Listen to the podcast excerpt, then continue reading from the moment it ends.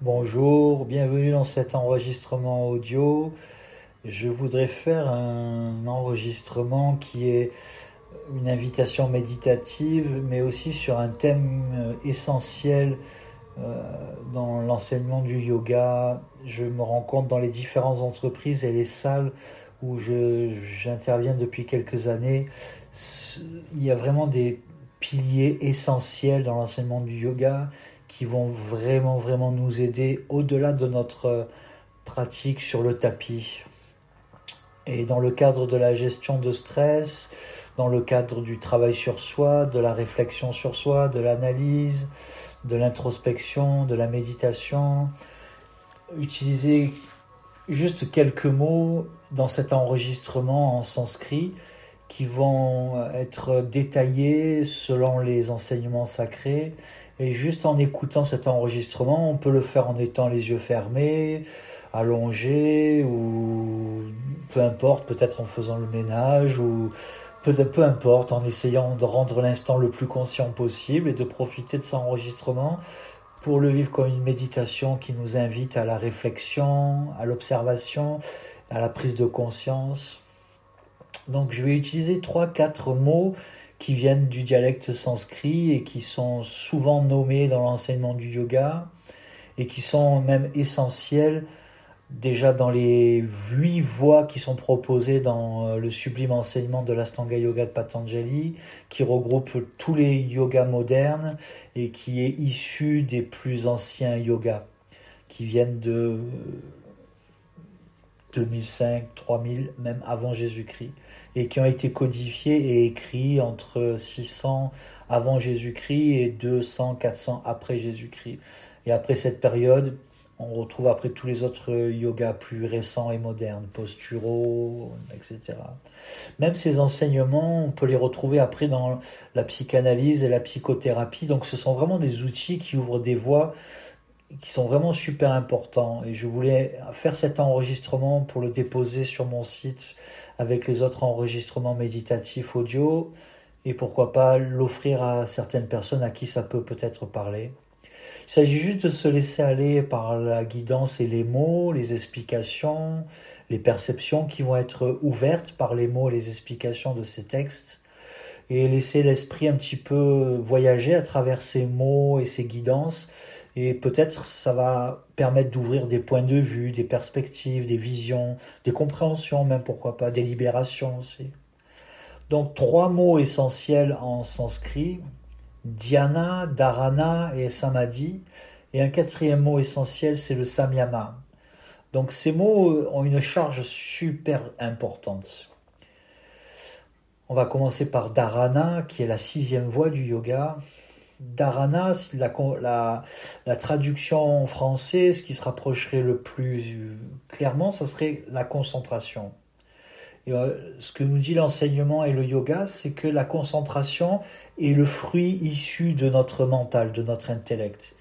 Notre intellect, c'est notre ordinateur, notre calculateur. Il nous aide à penser, à organiser, à juger, à comprendre, à analyser, à ranger par catégorie. Et, mais ce mental, il a une certaine éducation en fonction de la du pays, de la région dans laquelle on est, de notre euh, patrimoine familial, de nos croyances personnelles. Donc il va avoir certaines subtilités, certains parfums qui vont le, raffiner d'une certaine manière et le nommer ce mental, le définir ce mental. Et ce mental, il a là où il pose son attention, c'est ce qu'on appelle la concentration. La concentration, du coup, va devenir l'outil qu'on a à disposition par le mental.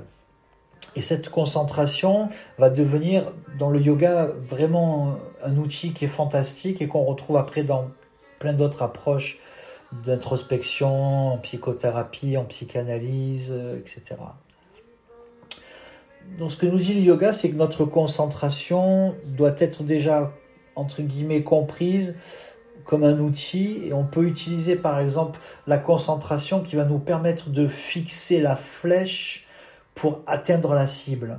Et plus cette concentration est puissante, plus elle va avoir un certain pouvoir d'action. par rapport à cette concentration qui est issue du mental et de notre psychisme, on va avoir aussi un certain état de lieu un petit peu de la santé psychique. C'est-à-dire que si on a une concentration qui est très difficile, on a du mal à se concentrer, on est très éparpillé, on a beaucoup de mal à se discipliner, ça peut traduire aussi un état de santé psychique. Peut-être de la fatigue, voire peut-être même de la dépression, un déséquilibre, une disharmonie, un mental qui est agité, qui est agacé, peut-être blessé. Et à l'extrême, la concentration, lorsqu'elle devient plus puissante, qu'elle est très facile, on n'a vraiment pas de mal à se concentrer, on est très appliqué, très assidu. Ça peut aussi, ça peut, c'est pas une vérité, mais c'est des pistes. Ça peut aussi, d'une certaine manière, donner un état de santé de notre psychisme qui est peut-être plus calme, plus posé. En tout cas, par le yoga, on fait cette expérience-là. Quand on rentre dans la séance de yoga, on a le mental qui est très agité par la vie quotidienne, les pensées, ce qu'il faut faire, pas faire, dire, pas dire, penser, pas penser et un flot continu d'informations dans ce mental. Et la concentration au début est un petit peu difficile. Et puis petit à petit, puisque le yoga c'est l'apprentissage de la stabilisation de ce mental, petit à petit le mental commence à se stabiliser, les postures commencent à devenir plus stables, la concentration commence à devenir plus nette, plus claire, plus posée. Donc ça traduit, on peut par la concentration déjà avoir déjà des, des lectures en fait de notre état psychique.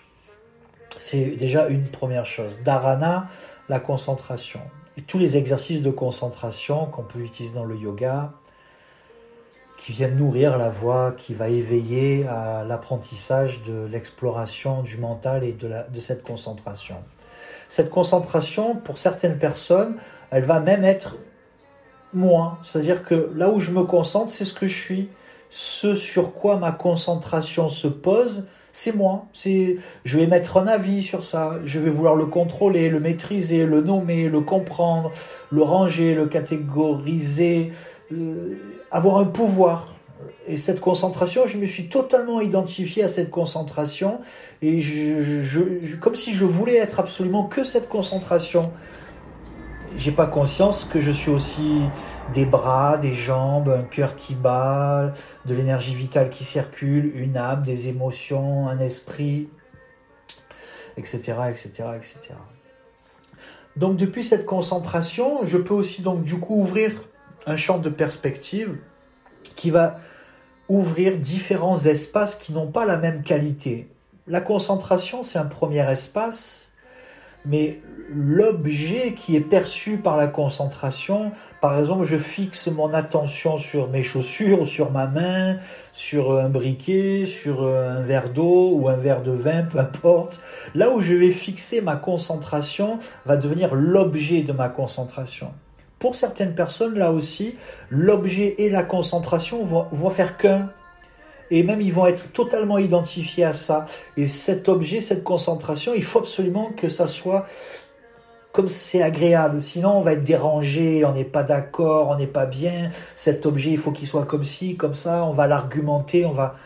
Et ça peut créer aussi beaucoup d'anxiété. Donc là, on a deux espaces de perspective qui sont de deux natures différentes. L'objet, qui est perçu par la concentration, qui est une nature, c'est un objet, ou quelqu'un, une situation, peu importe. Et la concentration qui se fixe sur l'objet. Mais ce que nous dit le yoga, c'est que cet objet et cette concentration, en aucun cas, c'est ce que l'on est. Ce sont des parties qui sont très éloignées en périphérie. L'objet, il est encore plus éloigné puisqu'il est même à l'extérieur. Notre peau va délimiter un petit peu le monde extérieur et le monde intérieur. Donc à partir de la peau, je peux voir tout ce qui est autour de la peau étant le monde extérieur périphérique et à l'intérieur de la peau plus le monde intérieur. Mais même encore, depuis le monde intérieur, il y a encore une périphérie pour aller jusqu'au centre profond de l'être. Donc c'est pour ça que ces trois mots plus le samyama, dharana, dhyana, samadhi et samyama vont sont super extrêmement importants dans l'enseignement et vont nous donner juste en écoutant ces guidances et ces explications, ces, textes sacrés qui sont sublimes, rien qu'en s'y abreuvant, on va dire, en écoutant et en laissant l'esprit voyager à travers ces, ces balises qui vont repérer des espaces à l'intérieur de nous, ça va créer certainement de l'espace, du détachement, des compréhensions. Donc déjà, on peut essayer de voir ça, l'objet de la concentration et la concentration. Derrière la concentration, il y a le sujet, c'est-à-dire l'individu qui a cette concentration à disposition. Donc le sujet, l'identité mentale, moi, qui est cette concentration, qui la fixe sur une situation, sur un objet, sur une personne. Et peut-être que même pour certains individus, objet, concentration et sujet font qu'un, de manière à ce que tout en fait nous affecte. Et du coup, tant que les trois sont en harmonie, c'est cool, mais s'il y a un des trois ingrédients, la concentration, l'objet ou le sujet qui est en discorde, en disharmonie, ça y est, le mal-être va s'installer, la disharmonie va s'installer, l'agitation va s'installer, ça peut être des mauvaises nuits de sommeil, ça peut être de l'agitation, de l'impatience, de la souffrance. Donc là aussi, on a trois champs d'ouverture qui peuvent aussi être des pistes de travail personnel. Donc sujet, concentration et objet. Trois natures différentes. Le sujet n'est pas la concentration, le sujet n'est pas non plus l'objet, l'objet n'est pas non plus le sujet, l'objet n'est pas non plus la concentration. Ce sont trois choses de nature différente. Comment, quelle est la relation déjà entre le sujet et l'objet? On peut aussi regarder. Comment l'objet touche le sujet? Comment le sujet vit la relation avec l'objet?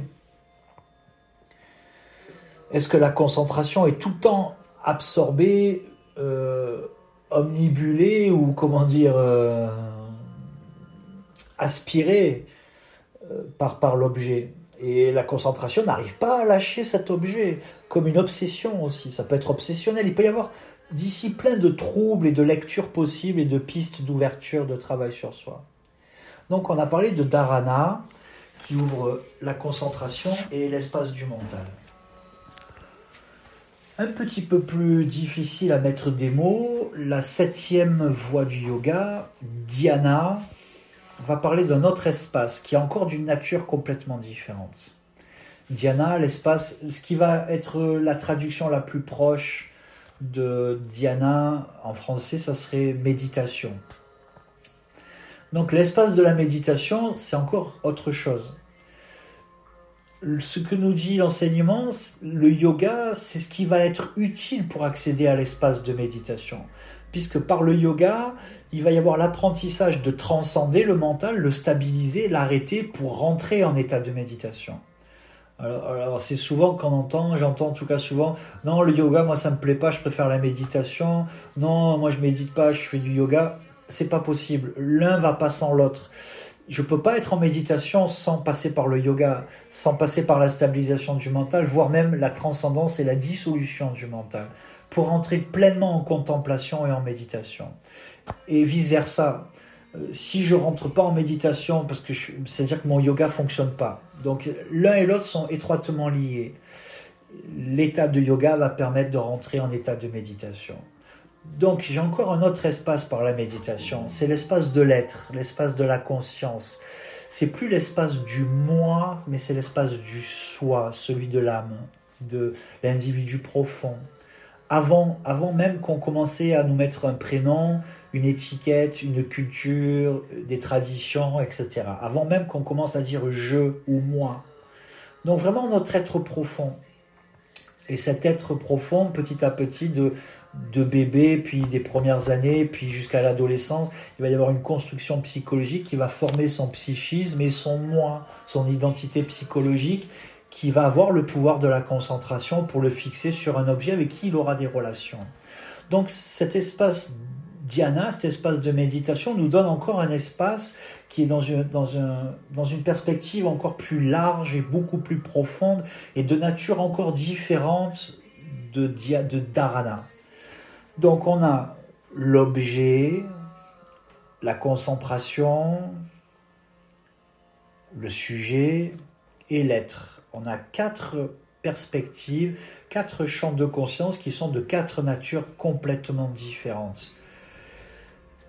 Et pour certaines personnes, on est totalement envahi et obsédé par l'objet. Alors l'objet, ça peut être un objet matériel, ça peut être un objet humain, une personne, euh, notre fille, notre mari, notre femme, notre voisin, notre mère, notre père, notre patron, notre ouvrier, etc., etc. Et on est totalement absorbé et totalement euh, aspiré par cet objet. Notre concentration s'est fixée sur cet objet et ça devient notre obsession presque.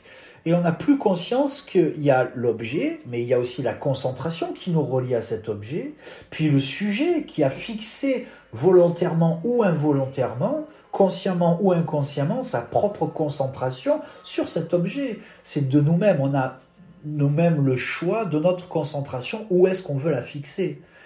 J'aime bien utiliser dans le yoga la concentration comme une encre pour moi, je le vis un peu de cette manière-là. Un bateau, il va jeter l'ancre et ça va le stabiliser. Dans le yoga, c'est un peu comme ça aussi. C'est des clés très rapides. On prend la concentration, on la fixe sur quelque chose et pouf, ça va de suite nous, nous, stabiliser. Et puis cette, stabiliser, cette stabilisation va créer à un moment donné la dissolution de la concentration, de la transcendance de ce qui est euh, euh, concentré, de ce qui est appliqué, du mental qui se concentre l'encre qui est jetée sur le sujet, et d'un coup, pouf, on revient vers l'être. J'aime bien le pouf, parce que c'est exactement ça, et waouh, c'est fantastique.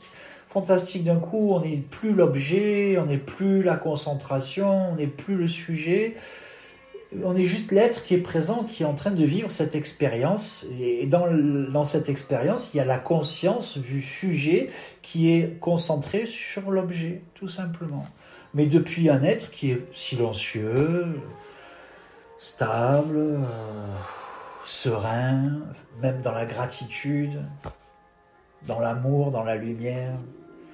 Donc déjà, voilà, Diana, Dharana et Diana déjà nous donnent déjà pas mal de, de compréhension et de pistes. On peut continuer à se laisser porter à travers ces, ces explications, ces invitations et cette initiation par euh, cet enregistrement. Il me semble vraiment ça a un cours pendant 15 jours, 3 semaines que j'ai vraiment pu diffuser à différents endroits et je me rends vraiment compte qu'il est essentiel. Il y a un grand contenu. Je vais de plus en plus le travailler et le partager, peut-être faire des ateliers avec. Ok. Donc le troisième mot qui est samadhi. Alors attention, c'est encore plus difficile de mettre des mots sur samadhi. Euh, samadhi dans la traduction française, c'est ça serait nirvana ou bonheur. Les enfants, quand on a travaillé le yoga ensemble, ils disaient le samadhi, c'est le bonheur. C'est leur interprétation de ce qu'est samadhi. Samadhi, ça serait aussi dans la traduction sanscrite en français et par rapport à l'essence de l'enseignement, l'état d'unicité, l'union mystique, l'union sacrée, l'unité, l'état d'unité. Il n'y a plus de moi, il n'y a plus qu'un.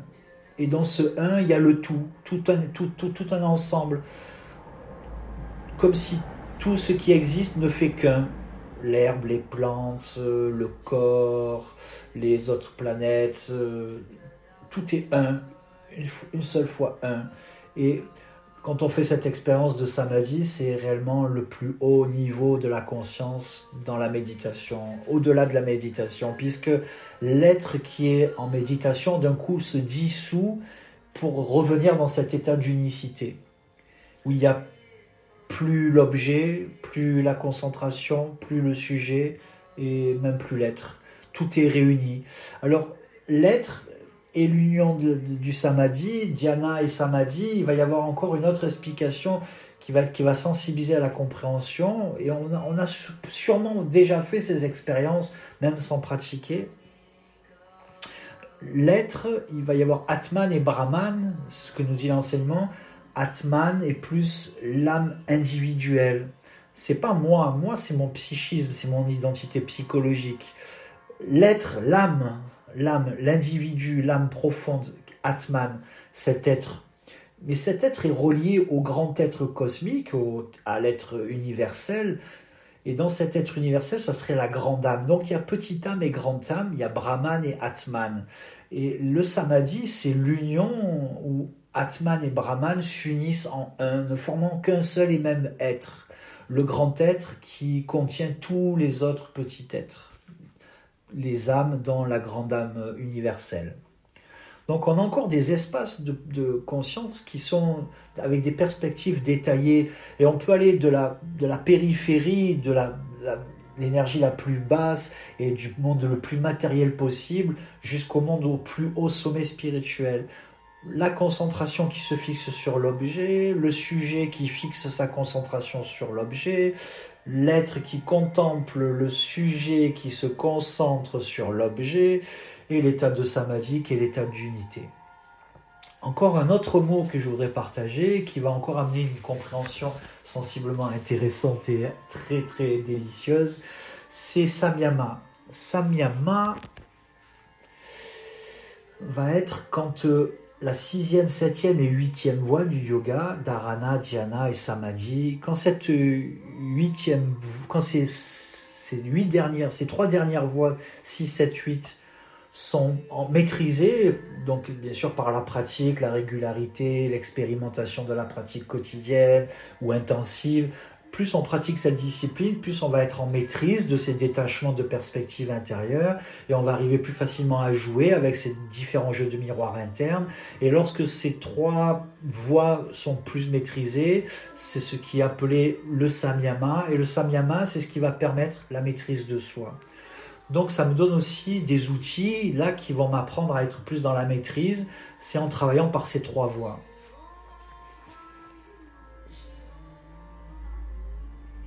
Peut prendre le temps de laisser un peu le silence s'installer, toutes les informations qui ont été dites.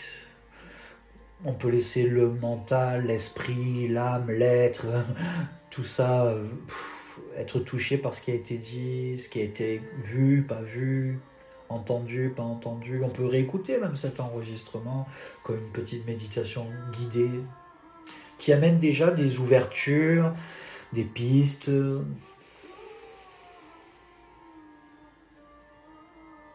Peux me poser, à partir de là, je peux poser différentes questions qui sont des questions de travail personnel et de développement de soi qu'est-ce qui est dans mon attention en ce moment, qu'est-ce qui attire mon attention, qu'est-ce qui, entre guillemets, m'obsède? Mais peut-être je ne me rends même pas compte que je suis obsédé par quelque chose.